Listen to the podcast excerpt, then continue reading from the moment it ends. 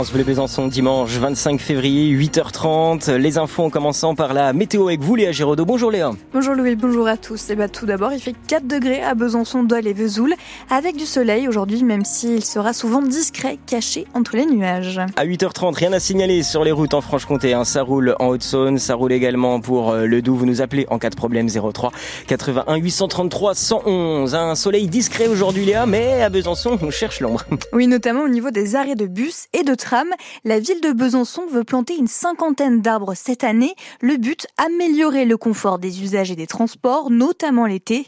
Anne Vigneault, la maire de Besançon. En début de mandat, quand euh, nous sommes arrivés, on a considéré que les stations telles qu'elles avaient été pensées étaient beaucoup trop minérales et qu'il était urgent de ne pas exposer les usagers euh, des transports en commun à des températures très élevées. Pour ça, on a regardé euh, ce qu'on pouvait faire. La meilleure protection, on le sait, c'est l'arbre. On constatait qu'on avait des personnes qui se déportaient l'autre côté de la route sous un arbre pour se mettre à l'abri en attendant de, voir arriver le véhicule. Aujourd'hui, euh, l'étude a été faite sur l'ensemble des stations et on va le faire progressivement tous les ans. Là, ce sont 12 stations qui sont concernées par euh, l'installation de nouveaux arbres. Coût de cette opération de végétalisation pour cette année, 250 000 euros. Alors que le salon de l'agriculture s'ouvrait hier à Paris, la mobilisation agricole se poursuit en région. Dans le Jura, par exemple, 400 personnes ont défilé hier à Champagnol à l'appel de la Confédération paysanne. Ils dénoncent la gestion de la crise agricole par le gouvernement et les dérégularisations.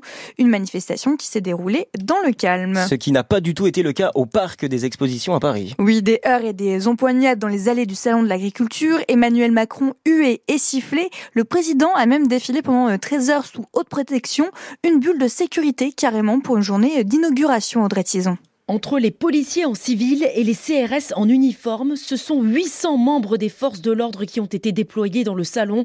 De quoi tenir à bonne distance le groupe d'agriculteurs en colère qui continuait à huer et à lancer des cris Macron démission. C'est donc dans cette bulle et dans une ambiance cordiale que le président a pu échanger avec des éleveurs et des représentants de la filière pêche.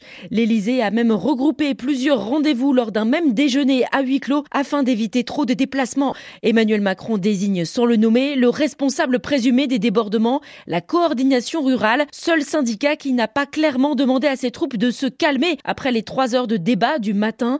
Derrière ce syndicat, le président en est sûr, c'est le Rassemblement national qui attise les colères dans une démarche politicienne. Jordan Bardella appréciera. C'est lui qui va arpenter les allées du salon dans les deux jours à venir. Et lors d'un débat de trois heures avec des représentants euh, syndicaux, Emmanuel Macron a fait une série d'annonces. Trésorerie d'urgence, droit à l'erreur ou encore euh, plan haut. C'est à retrouver sur francebleu.fr Besançon. Le président a aussi accédé à la demande des agriculteurs de mettre en place des prix euh, planchers. On vous explique tout ça dans le journal de 9 heures. Une centaine de personnes ont défilé hier matin dans les rues de Versailles, à côté de Valdaon, dans le Doubs, et la raison de leur présence, la commémoration des deux ans de la guerre en Ukraine, mais aussi la commémoration de la mort des soldats ukrainiens, donc morts en 1944 pour libérer la, France. Ils étaient donc décédés dans la région. C'est à retrouver en images sur francebleu.fr Besançon. Le SBF s'offre un gros morceau. Les Bisontines ont en effet battu hier Paris 92, une victoire 28-22. Elle remonte à la septième place du championnat. En cyclisme, Romain Grégoire a terminé deuxième de l'Ardèche classique. Le coureur de la Groupama FDJ a été battu euh, sur le fil au sprint par l'Espagnol Juan Ayuso. Romain Grégoire qui sera aujourd'hui sur la Drôme classique avec le Jurassien Alexis Villarmeau. Troisième journée du tournoi Destination cet après-midi pour le 15 de France. Les Bleus reçoivent l'Italie. Les hommes de Fabien Galtier restent sur une débâcle face à l'Irlande et une victoire poussive en Écosse. France-Italie, c'est à suivre sur France Bleu dès 15h55.